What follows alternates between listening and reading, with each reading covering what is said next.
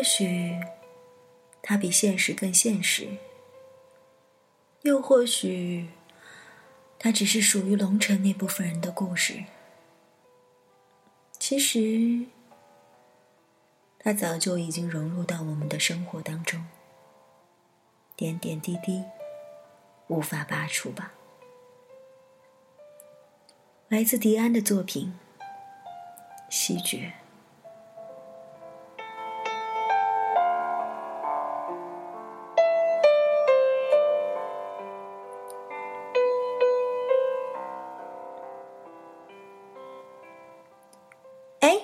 郑老师，来进来呀！男音班上一个女生招呼我，他们把教室变成了一个展览厅。恐怕这一切的布置都是在晚餐的时候进行的。墙壁被他们弄成了一种泛着紫红的咖啡色，上面贴了很多的照片，好像还有被放大了的简报的扫描，以及看上去年代久远的品质粗糙的作文纸。这个时候，这男婴看见了我，笑嘻嘻的给我拿来了一张凳子，坐吧。呃，你坐到教室最后面去。今天你也是观众，连嘉宾都不算。还有嘉宾？当然了，嗯，嘉宾兼摄影师。人群里果然有个挂着很专业的相机的年轻女人。这个时候，教室的前端传来了一阵喧嚣。哎哎，来了来了抱着一叠试卷的小叔刚刚出现在讲台旁边时，室内的六盏日光灯不约而同的灭了。非常简单的灯光设计，难就难在整个世界一团漆黑时，所有的这些孩子们默契的保持了安静。接下来发生的事情自然是不出我所料的，有蜡烛被点燃了。一小团一小团的火光，零星而不规则的在桌上开放。然后音乐响起来了，我这时候才注意到他们把简陋的音响放在了我的椅子旁边，一个插着音箱的 MD。于是我不得不保持肃静。承受着超重低音，像一颗律动失常的，但是无比强劲的心脏那样，神经质的攻击我的耳膜。怀疑我走在沙漠中，从不结果，无论种什么梦，才张开翅膀，风却变沉默。关上痛能不能算收获？庆幸的是我一直没回头，终于发现真的是有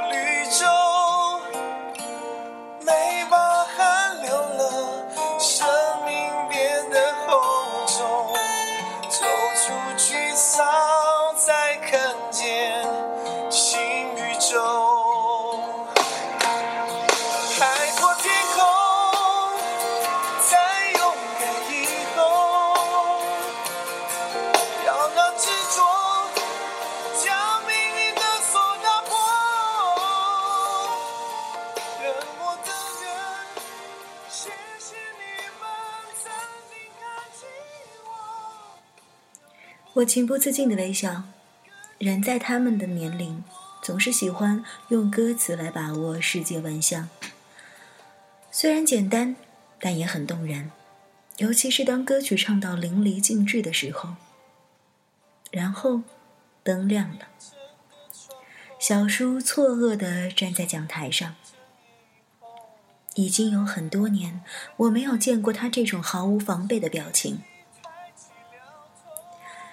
郑老师，他们班的班长笑盈盈的站起来。生日快乐！生日快乐，郑老师！生日快乐，郑老师！这句话此起彼伏的响了起来。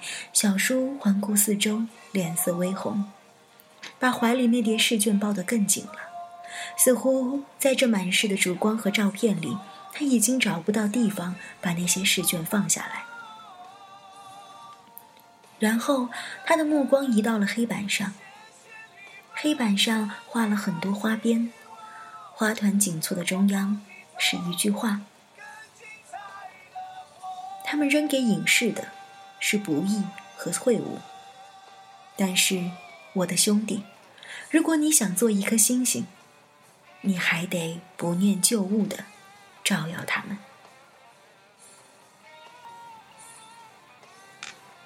出自那名叫做尼采的疯子，《创造者的路》。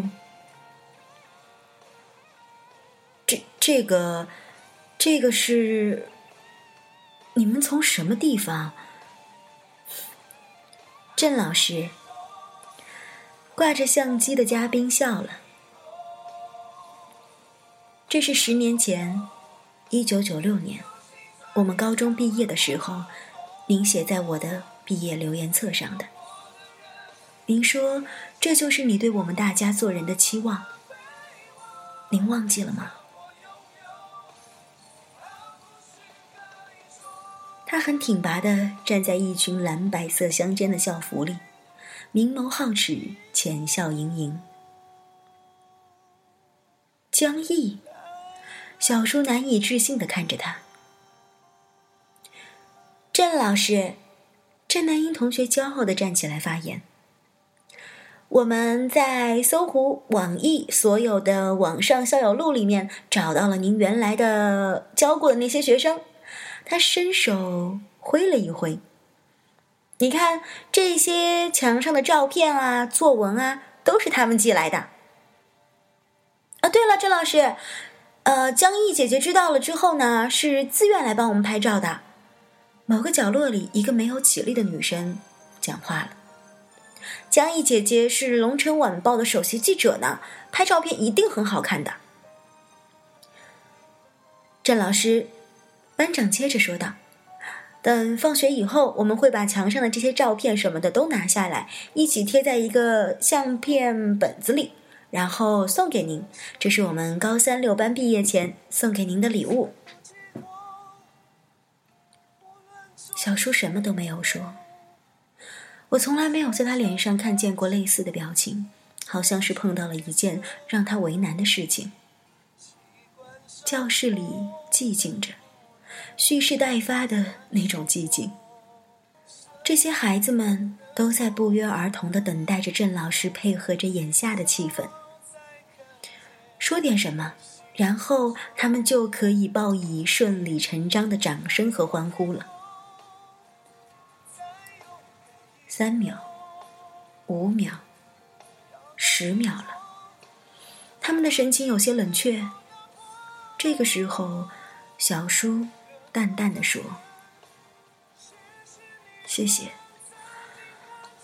我谢谢大家。现现在，我们开始上课了。今天的晚自习主要是，主要是讲一下前天的测验。”他终于慌乱的把那叠卷子放在了讲桌上，所有的人面面相觑，都不相信这样就结束了。意兴阑珊这个词很明显的挂在了脸上。只有那个江毅，平静如旧，微笑了一下，把相机从脖子上摘下来，准备退场。嗯，课代表过来发卷子。只有小叔一个人进入了上课的角色，没有表情的环顾四周。黑压压的人群里，终于有一个人破土而出，然后前排的几个同学也极不情愿的站了出来，把那叠试卷分成了三四份。哗啦啦的纸张，响彻了整个室内。我想，我也是时候该离开了。小叔转过身。拿起来黑板擦，他迟疑了一下，黑板擦一直停顿在那个尼采的“尼”字上，然后他略微抬了一下胳膊，让黑板擦停留在那个秽物的“秽”字上，终于，他重新转了过来，面向着大家。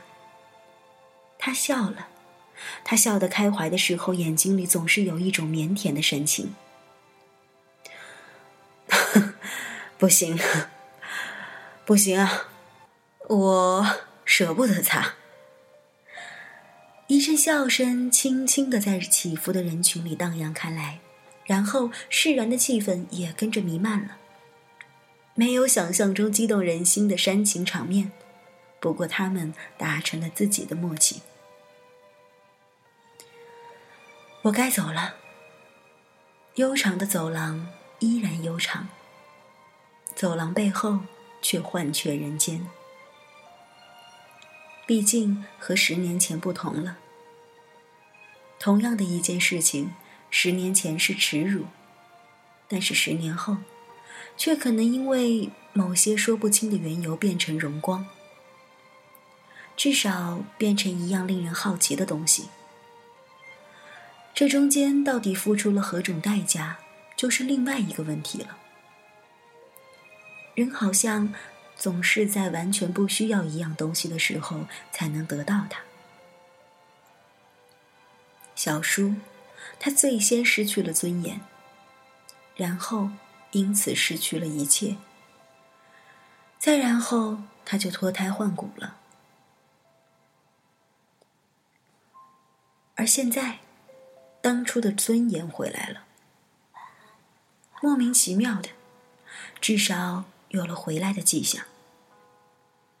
问题是，没有人知道他到底想不想要，或者说，他是否还像当初那样，把他视为尊严。